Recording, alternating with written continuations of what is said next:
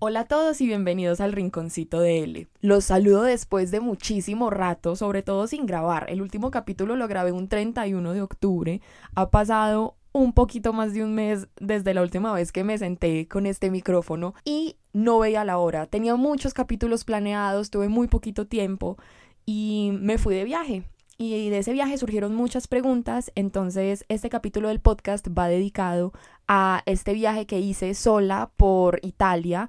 Les quería contar un poquito de mis aprendizajes como personales, también ciertas experiencias espirituales que viví y obviamente darles algunos tips logísticos si de pronto ustedes también quieren recrear este mismo viaje o un viaje similar, solos o acompañados. Entonces, sin más, empecemos hablando del tema. Bueno, quisiera empezar un poquito por los aprendizajes que yo tuve. Viajar sola fue algo que, digamos, bueno, no voy a decir que generó controversia, pero fue algo raro. Pues no para mí, yo realmente soy una persona que disfruta mucho de su soledad y había tenido la oportunidad de viajar sola antes, pero no durante tanto tiempo. Viajé sola un fin de semana hace mucho tiempo a Estrasburgo, estuve tres días y eso fue todo he hecho trayectos sola, como de ir en avión de un lado a otro y me encuentro con gente allá y ahí arranca el viaje, pero como tal sola, 15 días, nunca había tenido esa experiencia y les digo que fue demasiado maravillosa. No fue retadora. Bueno, digamos a mí, como les digo, soy una persona que me siento muy cómoda estando yo con yo, siempre he sido una persona muy solitaria, me gusta disfrutar de mi compañía, entonces no tenía como susto por ese lado hubo como cositas donde yo decía, hijo pucha, ¿qué será? ¿Qué voy a descubrir en este viaje de mí? ¿O qué irá a pasar? Eh, dudas más como en la parte logística, curiosamente, como por ejemplo con el tema de la maleta. Europa es un continente no muy cómodo, digamos que ahí se diferencia mucho de Estados Unidos, en el que Estados Unidos pues arrastrar una maleta no es tan difícil, el metro tiene escaleras eléctricas, los vagones son fáciles como para montar las cosas y eso, mientras que Europa no, o sea, en algunas estaciones de metro, me tocó una vez en París, no había escaleras eléctricas y me tocó subir yo sola una maleta de 20 kilos. Entonces, digamos que mis miedos no iban tanto como por, ¿será que me voy a aburrir? ¿Será que voy a estar muy triste o no sé qué? Sino que mi miedo iba muy desde el la maleta. O sea, literal, mi mayor tormento fue mi maleta. Incluso la última vez que había ido a Europa antes de este viaje, que fue con mi mejor amiga, nos fuimos las dos con morral mochilero porque yo le dije, arrastrar una maleta por las calles europeas es fácilmente una de mis peores pesadillas. Porque todas las calles son adoquinadas, esas ruedas de la maleta son como taca, taca, taca, taca, taca, taca. Entonces uno ya se dañó la maleta. Entonces, eso como por un lado. Ahora bien, yo pensé que iba a encontrar más viajeros solos. Uno piensa que Europa eh, es un país, eh, un país, oíme a mí, un continente, Dios, perdón, eh, un continente donde hay más libertad, donde se ven cosas que digamos que en América Latina no se ven. Y no, no, realmente no vi mucha gente viajando sola. Por ejemplo, hubo una vez que hice un tour porque quería conocer San Gimignano y Siena y como que sola no quería meterme en esa, en esa travesía, entonces decidí por Booking separar un tour y todo el mundo iba con su familia o con su pareja o con su amiga y yo era la única persona que iba sola. Y la gente, me acuerdo, unas chicas de Albania me preguntaron, ay, ¿y tú por qué no estás viajando en compañía de alguien más? Les pareció súper raro, o sea, ellas son chicas europeas, más Europa del Este, pero igual. Y yo las miré y les dije, no, me quería venir sola y me miraron como un bicho raro en los restaurantes. Siempre me preguntaban como, ay, ¿tú estás sola? ¿Y por qué estás viajando sola? Eh, cuando tenía la oportunidad de conversar con alguien siempre era como, les parecía curioso, por ejemplo, los taxistas, los recepcionistas de los hoteles, o sea, no como en mal plan, pero les parecía diferente extraño. Ahora también mi forma de viajar es una forma de viajar no muy de tu típico mochilero bajo presupuesto. Yo soy una persona muy cómoda. Tengo un Stelium en la casa 2, casa de la abundancia, casa asociada a Tauro y Tauro pues primero muerto que es sencillo y le gusta como la comodidad.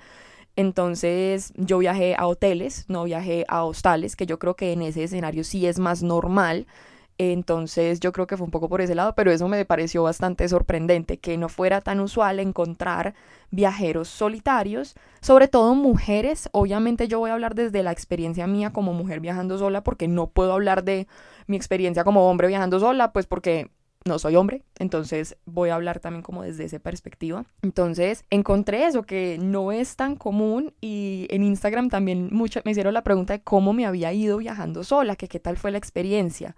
Y como ya les había dicho antes, me pareció maravillosa. Yo la quiero repetir anual, o sea, literal a mí viajar con personas, o sea, no odio viajar con personas, realmente la gran mayoría de mis viajes, como les dije, solamente he viajado 100% sola una vez antes y fue apenas por tres días, no me chocan, me chocan las excursiones, o sea, los viajes en excursiones me parecen horribles y los viajes en excursiones sola. Entonces vamos a hablar un poquito de esa diferenciación.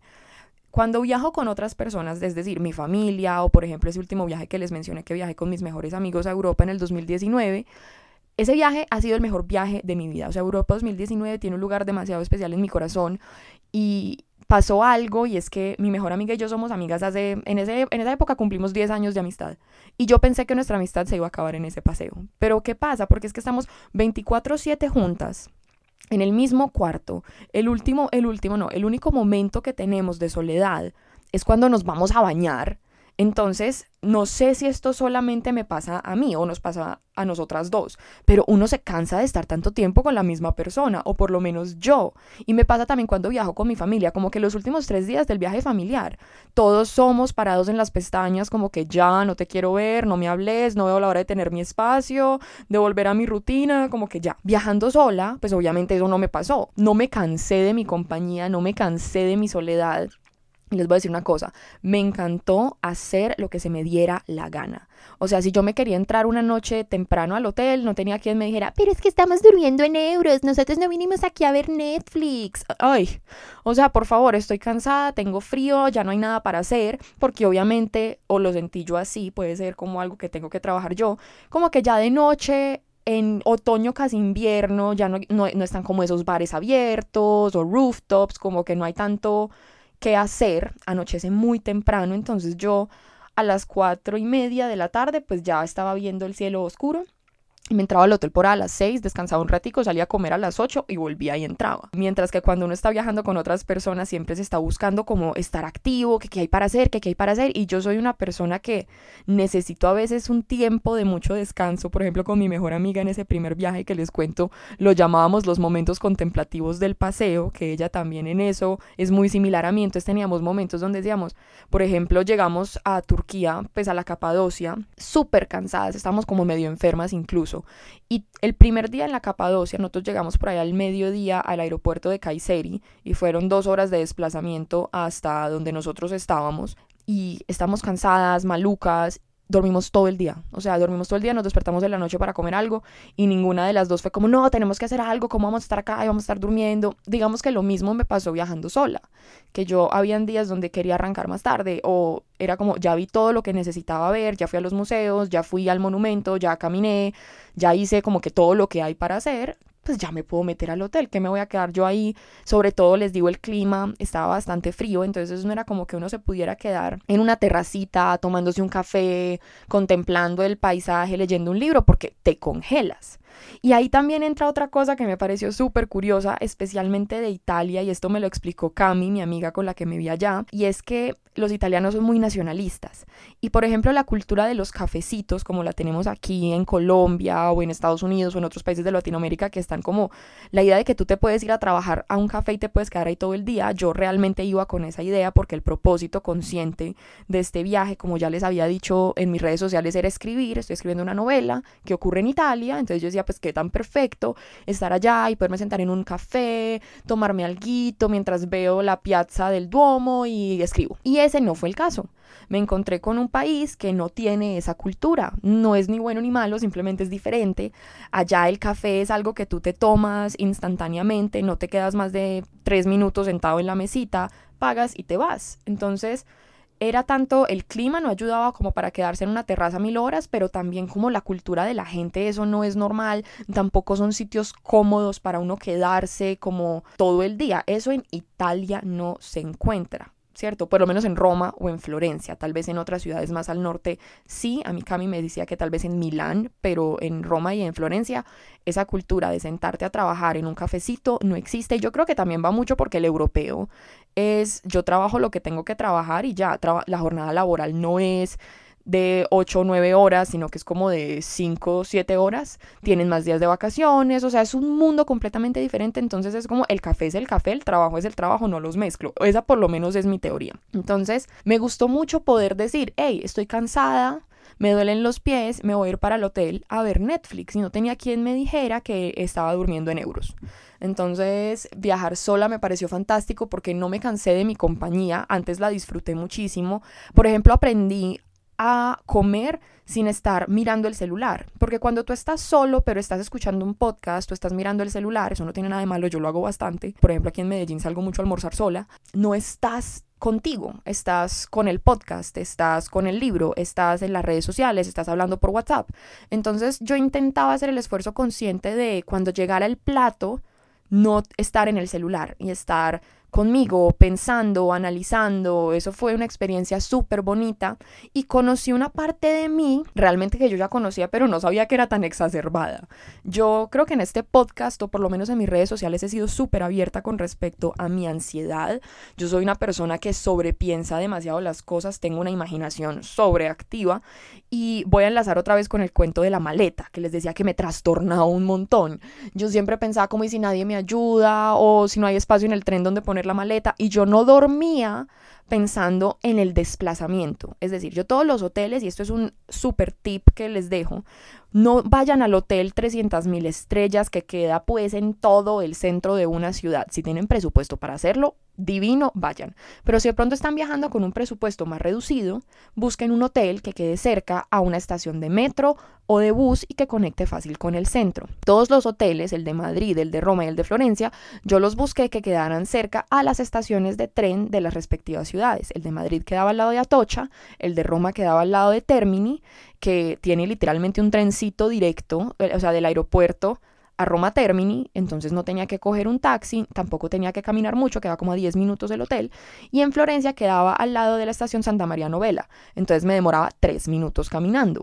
Eso a mí me atormentaba en el sentido de que yo iba con una maleta grande, iba sola, y yo decía, ¿cómo, cómo la voy a cargar? Entonces yo me empecé a imaginar estos escenarios, o que me perdía, o bueno, un montón de cosas, y eso me atormentó mucho los últimos días en cada ciudad, y yo decía, ve, pero yo yo no sabía que yo era tan ansiosa, pues y sobre todo como por cosas tan pequeñas. Entonces de mí conocí como ese, ese lado como paranoico. También antes del viaje, a mí me gustan mucho los podcasts de crimen y escuché uno que se llamaba como creo que era frente al asesino o algo así, un podcast de unos crímenes en Uruguay en los años 90. Eh, y yo decía como soy una mujer, estoy viajando sola, ¿qué tal si me secuestran, me escopolaminan, me asesinan, me matan, me, me trafican, cosas así? Pues, o sea, yo soy muy paranoica. Y entre más paranoicos seamos, más atraemos las cosas. Yo no era así, o sea, yo me he vuelto vieja como me dan miedo cosas que más joven no me daban miedo. Y pues no es que esté vieja, pero por ejemplo cuando yo fui a Turquía con mi amiga, yo iba relajadísima, fresca por las calles de Estambul y Verónica me decía como, eh, tenemos cola, tenemos cola. Para quienes tal vez no entienden el término tenemos cola, es nos están siguiendo. Yo pues tranquilísima, yo no era, ay no, me van a traficar, o sea, a ver, estaba en un país que es un, mm, exponencialmente menos seguro que lo que sería Italia o España y no tenía ni, ni cinco de miedo. Y antes de llegar a Europa yo tenía como ese miedo. Entonces como que conocí ese lado como un poco más paranoico y más asustadizo de mí, pero también tuve ese tiempo como de sentarme a pensar y vivir esa emoción y ese miedo de forma consciente y, ¿de dónde viene esto? Y lo que aprendí es que, aquí esto es muy capricorniano de mi parte, muy mi luna en Capricornio, es ese miedo a, sentirme vulnerable, ¿no? Como, como mujer, pero también estando sola, y yo creo que esto también le puede pasar a un hombre, a un perro, a una gallina, lo que sea, estando tan lejos de casa, sola, como que si me pasa algo, a quién llamo, qué hago, es como que uno es independiente, pero es independiente hasta un punto, como que yo sé que si mis papás aquí en Medellín no están, pues si me pasa algo, puedo llamar a mi novio, puedo llamar a mis amigas, puedo llamar, o sea, me sé el número de emergencia, o sé dónde queda la clínica. Allá no, más que cuando también el año pasado estuve de viaje en Egipto, me enfermé horrible y me dio mucho susto, no hay nada peor que enfermarse lejos de la casa, uno solo quiere a la mamá y yo que le tengo tanto miedo a las enfermedades es peor todavía, me prácticamente en el hospital egipcio me atracaron, o sea, la cuenta por un par de sueros y una ecografía porque el tipo pues es que, que yo tenía apendicitis, me salió a dos mil euros, me tocó regatear con el médico egipcio y me la bajó a 500 euros. Entonces yo también tenía como esa paranoia en Italia de que me fuera a dar apendicitis y un montón de cosas, pero es ese miedo mío a esa vulnerabilidad, a sentirme débil, a no saber qué hacer, como que tal vez a no confiar en mis capacidades o sentirme verdaderamente 100% responsable de mí.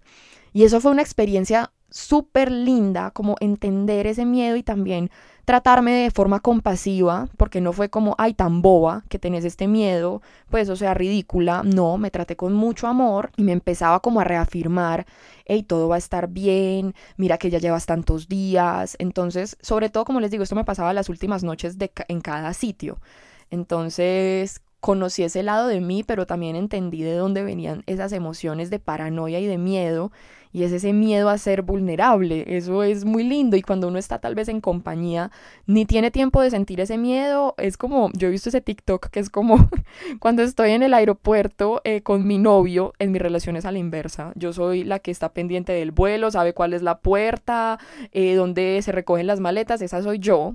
Pero en ese TikTok es como cuando estoy en el aeropuerto y voy con mi novio, yo no me entero de nada, yo me relajo y simplemente lo sigo. Entonces, como que cargar con esa responsabilidad, como de si me deja el vuelo es culpa mía, si me pasa tal cosa es culpa mía, será que estoy lista para asumir las responsabilidades, bla, bla, bla, pues yo lo terminé como entendiendo por ese lado. Eso fue como uno de mis grandes aprendizajes. También aprendí que soy capaz de hacer más cosas de las que me doy crédito. Y volviendo al tema de la maleta, o sea, yo bajaba la maleta por las escaleras del hotel porque los hoteles en Europa no todos tienen ascensor o el ascensor no llega a todos los pisos, sino que por ejemplo en el hotel en el que yo me quedé en Roma, el ascensor llegaba como, digamos, yo me estaba quedando en el piso 4, entonces me tocaba subir al piso 5 y bajar unas escaleras. Obviamente, pues porque subir una maleta es más difícil que bajarla, la gravedad, em, y, y descubrí que yo era capaz de subir la maleta, que yo era capaz de bajar la maleta, y también a ver, yo no pido ayuda. Eso también, también es muy capricorniano de mi parte. Y aprendí a pedir ayuda. Porque a mí me pasa que yo no pido ayuda porque siento que le estoy estorbando a la otra persona, como que no sé, si yo tengo que subir la maleta a esas repisitas, por ejemplo, en los buses, en los trenes, eh, hay como unos lugares especiales para que tú pongas el equipaje más pesado. Si yo le pido ayuda al del lado, yo pienso en mi mente, y aquí también atamos un poco con la imaginación sobreactiva que tengo, que le estoy estorbando, que le estoy como tirando el día, que como que se va a molestar, se va a incomodar, y yo creo que eso también es un poco una proyección a mí, yo soy una persona que me cuesta mucho como hacerle favores a las personas. Por eso no suelo pedir favores, porque es como si a mí no me gusta hacer favores, yo no los voy a pedir, pero cuando yo en un viaje o veo una persona que necesita ayuda, yo siempre sin que me lo pida voy y la ayudo, la gente también tiene la misma cortesía con uno, es como que entre los viajeros somos como un equipo, es como, hey, somos extranjeros, no conocemos nada, aquí we have each other's backs, aquí nos ayudamos, entonces me encontré con varios ángeles que me ayudaron un montón, por ejemplo en el tren de Florencia a Roma, yo tenía que subir la maleta eh, al compartimiento pues como ajá de equipaje. Y al lado mío iba un señor con una maleta también grande como la mía porque pues o sea aquí fun fact, los trenes en Europa no están diseñados para maletas grandes, o sea, como que el tren es un medio de transporte como del día a día, y la gente que se transporta en tren viaja con lo básico, la maletica de mano, usualmente son personas que viajan como de una ciudad a otra porque tienen una reunión, negocios y cosas así, entonces, obviamente sí, los turistas viajan con su maleta grande, los turistas americanos, latinoamericanos, eh, porque los europeos tampoco, pues como no viajan tanto, son como más descomplicados, o por lo menos así lo he vivido yo las veces que he estado en Europa, me parece que el europeo es como meh, como que le vale todo más, entonces es como que lleva una maleta chiquita y si repito ropa tres días no me importa, en cambio el colombiano es como que yo veo esa gente en el aeropuerto que lleva las maletas con exceso de equipaje y son como cinco maletas por persona y todas van full. Y yo digo, pero esta gente cómo viaja, yo no entiendo porque yo soy como un intermedio. Yo soy práctica como que y viajo con la maleta de 23 kilos, pero no, la, no, la, no viajo con ella como at capacity, sino que cuando voy la tengo como en 16 y cuando me devuelvo subí a 18, así, pero igual. Entonces el señor me vio y yo, yo lo miré que él casi con su fuerza británica subió su maleta grande al espacio donde la gente usualmente pone las maletas de mano y yo le abrí esos ojos y yo le pregunté en inglés como, ¿cómo así esa maleta cabía ahí? Y él, ven, yo te ayudo con la tuya. Yo no le, no le dije, ayúdame, no. El, tipo muy querido me subió la maleta. Cuando llegó el tren a la estación me dijo, espérame, yo te ayudo a bajarla. ¿Qué más necesitas? Entonces, pues, uno realmente se encuentra ángeles en todas partes. Porque yo no sé, alguien en Instagram me preguntó como que si, qué tips tenía yo para vencer el miedo a viajar sola. Y es que hay muchos miedos a la hora de viajar sola. Yo aquí he expuesto como mil. El no ser capaz con la maleta, el que me trafiquen, el que me asesinen, el que me violen. Yo creo que eso es más como a las mujeres. Em, también el miedo a quedarme sin plata, el miedo a enfermarme, el miedo a perderme. Y es como confiar. Realmente confíen en su propio instinto, lleven tarjeta SIM para que tengan acceso siempre a Google Maps y cuando viajen solos, especialmente como mujeres, siempre díganle a sus familiares ustedes dónde van a estar. Yo siempre les decía a mis papás como, ay, hoy fue a tal parte, les mandaba fotos, eh, siempre estaba como muy en contacto y no hablaba con hombres desconocidos, porque pues la vida no es una comedia romántica tipo Lizzie McGuire donde tú te le montas en una Vespa a un hombre desconocido y es una estrella pop italiana. No, usualmente tú te le montas a una moto a un desconocido y sabrá Dios dónde terminas. Aunque también conozco historias de personas que se han montado en motos de desconocidos al otro lado del mundo y vivieron la experiencia de Lizzie McGuire, pero esa persona no estaba sola de viaje tenía como que podía llamar al amigo y decir, hey, el secuestrador, el secuestrador, vengan por mí. Yo estaba completamente sola, entonces yo no me iba a poner en una situación de vulnerabilidad, que eso se lo recomiendo mucho, especialmente a las niñas que viajen solas, a pesar de que sea Europa y que sea un continente, digamos, más seguro, pues las cosas como son, eh, igualmente nunca son demasiadas precauciones con la seguridad. Mm, eh, también, como les digo, aprendí a pedir ayuda. O sea, si ustedes le preguntan a mi novio. Yo siempre soy lindo, pregunta tú si tal cosa, pregunta tú si tal otra, pregunta tú. Sola me toca preguntar o si no me embalo. Y muchas veces, por ejemplo, cuando llegué a Roma, me perdí yendo al hotel porque mi Google Maps estaba como súper descalibrado, como que yo no sé por qué la operadora telefónica italiana era muy precaria, entonces me tocaba calibrar el mapa cada tanto, entonces me mandaba para un lado, me mandaba para el otro y yo cargando esa maleta y yo, ay no. Y por no preguntar, me demoré media hora llegando al hotel cuando me pude haber demorado realmente 10 minutos. Entonces, pregunten sin pena. ¿Y por qué me da pena preguntar? Por lo que les digo, mera proyección ahí de eh, le estoy estorbando a la persona y como que hablando de esto caigo en cuenta y yo, ¿será que cuando a mí alguien me pide ayuda, yo lo primero que pienso es que, ay, qué pereza ayudar a esta persona? Porque como que conscientemente no es el caso y todo el mundo está dispuesto a ayudarlo a uno. Entonces, esos son, digamos, como los aprendizajes emocionales y personales que tuve durante el viaje. Ahora, también hubo una parte espiritual muy importante. Como les digo, este viaje, no la voy a alargar ni voy a repetir esta historia, es producto de una crisis. Yo tengo un momento difícil y simplemente digo, me tengo que ir del país y sin explicación alguna llegó Italia a mi cabeza. Cuando llegué, bueno, antes de irme me hice eh, apertura de registros akáshicos con Dana de Tuakash para que vayan y le pidan cita. O sea, ya no me está pagando para que diga esto, pero en serio que wow. Y yo, como les digo, tenía un viaje con propósito y ella me decía, es que este viaje es un pedido del alma y allá vas a tener un despertar y un aprendizaje muy valioso. Obviamente todos los viajes nos enseñan, por ejemplo a mí Egipto el año pasado me enseñó pero a las patadas y ahí es donde les digo que nunca jamás en mi vida vuelvo a viajar en una excursión sola. Es decir, si vamos en excursión pero voy con mi amiga, con mi mamá, con mi novio, listo. Pero en una excursión, yo 100% sola, no me meto en esa vaca loca, prefiero viajar 100% sola. Creo que ese es mi quirón en la casa de oncelería de los grupos hablando, pero pagar N cantidad de plata para pasar maluco, como que no aguanta. Muy bien. Entonces, este viaje fue un llamado del alma, perdón por la tangente. Entonces, llegué en la primera noche y Cami me dijo, nos vemos mañana, pero hoy sal a caminar por la noche. Roma es hermoso de noche. Y eso hice, y en serio que wow y cuando llegué al foro romano, pasó algo muy sorprendente. Yo empecé a sentir como una sensación rara, como de reconocimiento, como de impresión, como de nostalgia. Y caminando por la Plaza Venecia, me senté al frente de la columna de Trajano y me quedé mirando esa columna.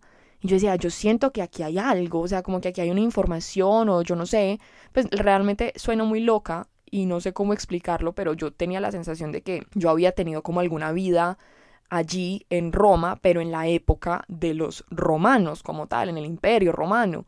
Entonces, bueno, caminé por el foro, como que estudiaba todo, como que vivía todas esas sensaciones. Y esa noche en el hotel, antes de dormir, le pedí a mis guías que me mostraran eh, mi vida en Roma, en mis sueños.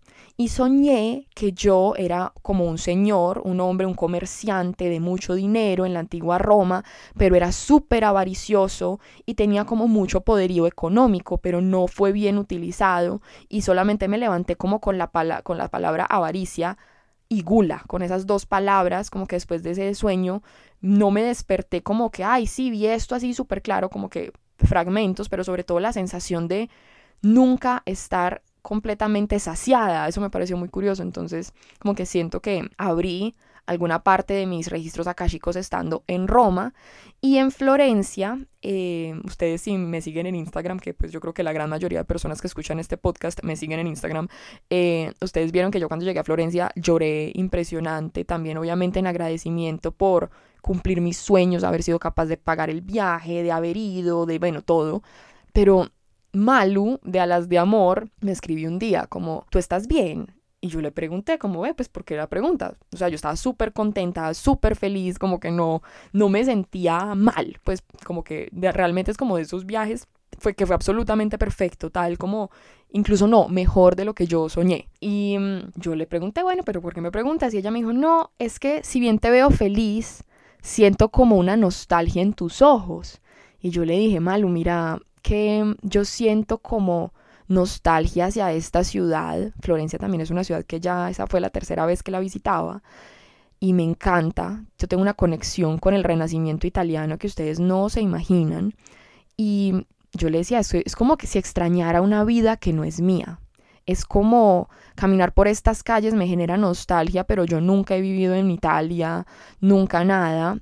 Y no sé si de pronto estoy extrañando una vida que no fue mía o por lo menos una vida que no es mi vida presente. Fue muy raro.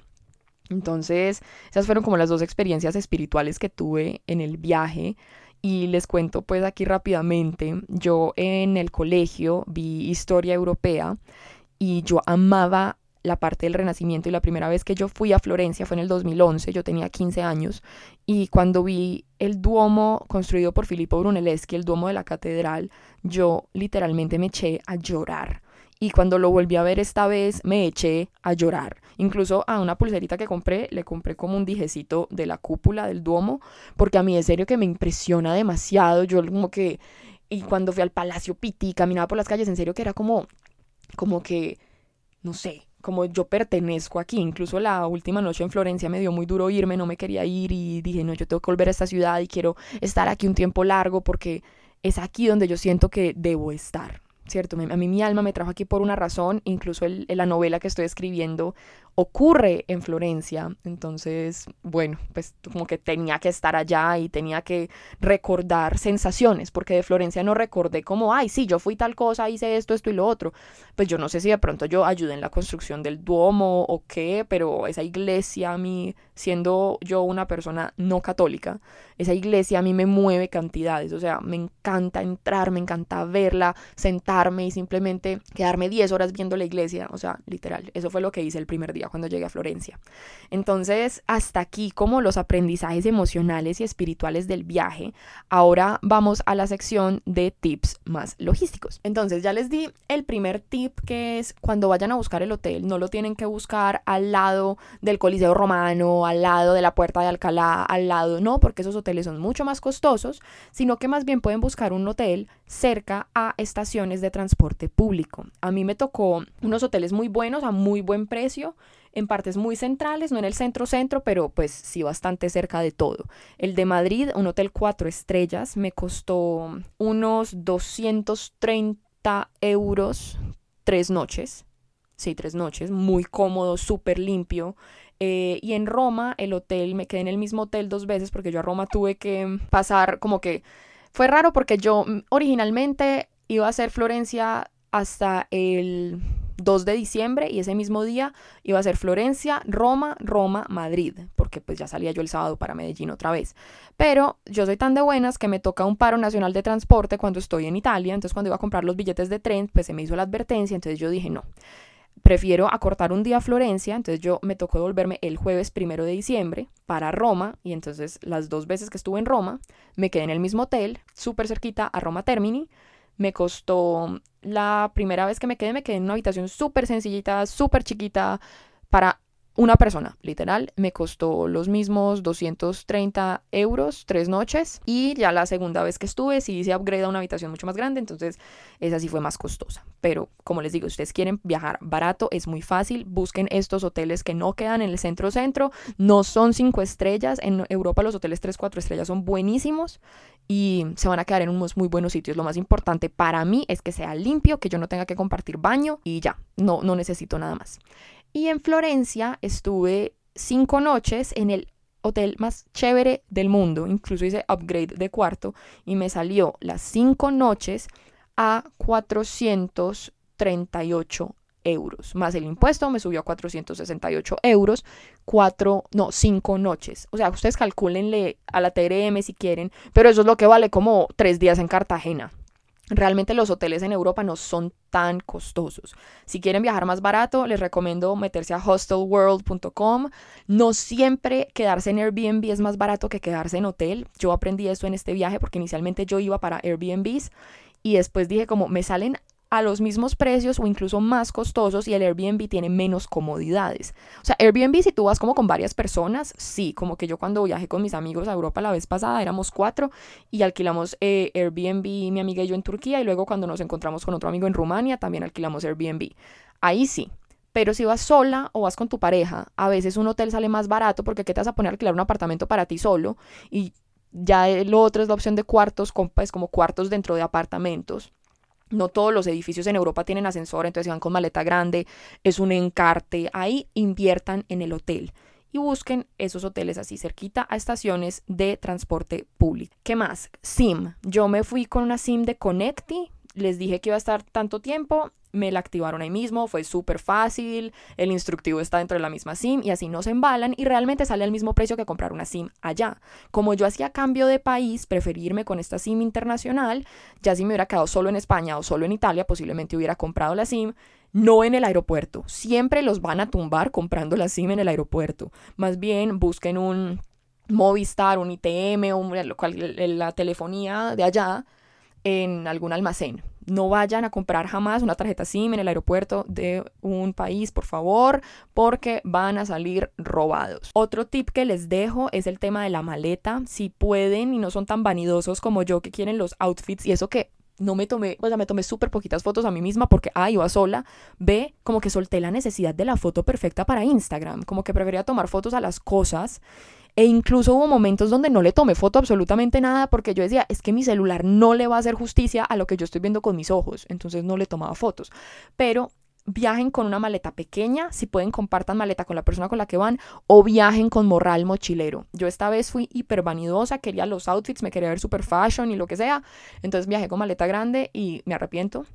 La próxima vez que viaje, seguramente viajaré con el morral mochilero que tengo, que es enorme, que es lo máximo, lo compré en Decathlon, y con una maleta de mano pequeña esa puede ser una muy buena opción porque como les digo, Europa no es tan cómodo como lo es Estados Unidos en cuanto a ese tema del el transporte público es lo máximo. Lo que digo es que a veces las escaleras eléctricas no funcionan en el metro, el bus va súper lleno, entonces no tienes dónde poner la maleta, o sea, todo está muy diseñado como para equipaje pequeño, no equipaje grande. Y si te quieres ahorrar el taxi, los taxis son de precios fijos en los aeropuertos. A veces sale más barato el Uber. El, Uber me salió a 26 euros, mientras el precio fijo de taxis del aeropuerto de Barajas al centro de Madrid son 30 euros. El bus, que fue el que tomé cuando llegué inicialmente a Madrid, cuesta 5 euros. Te deja en la plaza de Cibeles o en la estación de Atocha y ya tú puedes coger el metro. En mi caso, como mi hotel quedaba relativamente cerca de Atocha, yo caminé. Y eh, en Roma, el precio de Fumicino, el aeropuerto es más lejos, entonces el precio fijo de taxis es de 50 36 euros más o menos, y el Leonardo Express, que es el tren que les digo que los deja en Roma Termini, en todo el centro, cuesta 19 euros. Yo tomé el Leonardo Express cuando llegué a Italia, pero como había paro nacional de transporte el día que me, que me devolvía de Italia, me tocó tomar carro privado, que sí, sí me salió a 60 euros, pero pues no quería estresarme de si me cancelaban el tren, que no salieran, quería llegar al aeropuerto. Como les digo, yo a veces soy muy paranoica, pero eso me hace, me hace muy prevenida y hay veces gasto más, pero pues bueno, ¿qué se le va a hacer? Por 60 euros no nos vamos a morir. Ah, bueno, también, el que convierte no se divierte. Para mí 60 euros eran 60 euros, no eran 300 mil pesos colombianos, si estoy haciendo bien la matemática, ¿cierto? Ya aquí hago la conversión y digo como que, uy, pero allá llevé también todo en efectivo, por lo mismo que les digo de la tasa cambiaria con efectivo o en la cuenta de en la tarjeta débito. Es decir, como que ya me lo debitara la TRM y no quedara debiendo yo un solo peso. O sea, ahorren mucho. Yo hice eso. Yo desde que planeé el viaje empecé a guardar plata y a guardar plata para comprar los euros antes de irme y llevarlo todo, todo, todo en efectivo porque después en la tarjeta de crédito, sobre todo si tienen Mastercard, se les factura en dólares y a la hora de pagar tienen que pagar a la TRM del día que vayan a hacer el pago. Eso es un gana-gana. Pueden estar muy de buenas y ese día bajó el dólar, entonces le sale menos la deuda, o pueden estar muy de malas y ese día sube el dólar y les toca pagar aún más costoso. Entonces yo sugiero, si van a viajar con tarjeta de crédito Visa, que esa tiende a facturar en la moneda, o pidan que les facturen en pesos, no en dólares, o llevar en efectivo. Yo llevé todo en efectivo y me fue súper bien, hasta me sobró. Y en la tarjeta de débito lleven disponible. Eh, lleven muy buen presupuesto para que no anden apretados, que eso es muy maluco. O sea, ahorren, sean juiciosos. Yo en mi plan financiero no lo sé explicar, pero a mí me funciona, pero ahorren bien antes de irse para que puedan llegar allá, estar tranquilos, comer rico. Italia es un país muy económico, realmente una comida para mí sola, entrada, plato fuerte, postre, bebida y café me salía 25 euros pues em, entonces, mientras que en Estados Unidos una comida para mí sola en un restaurante bueno me sale a 40, 50 dólares, entonces calculen. Y yo creo que eso es todo por el episodio de hoy. Espero les hayan gustado, les sirvan los tips que les doy como logísticos. Eh, utilicé todo, todo lo reservé directamente, el vuelo con Avianca, en la página de Avianca, porque pues ajá. Y los vuelos dentro de Europa a través de Kiwi, los hoteles a través de Booking, que amo con todo mi corazón, eh, y los trenes son muy económicos a través de Trainline, T-R-A-I-N-L-I-N-E.com.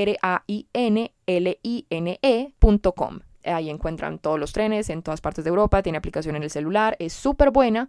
Y hasta aquí el episodio entonces, espero hayan disfrutado todas estas historias. Hace rato no hacíamos un episodio así yo con yo, yo con ustedes como más íntimo. Gracias por permitirme ir al trabajo con ustedes, almorzar con ustedes, arreglarme para el día con ustedes. Espero tengan un feliz día, un feliz, un feliz noche, una feliz noche y una feliz tarde. Y nos vemos en un próximo episodio.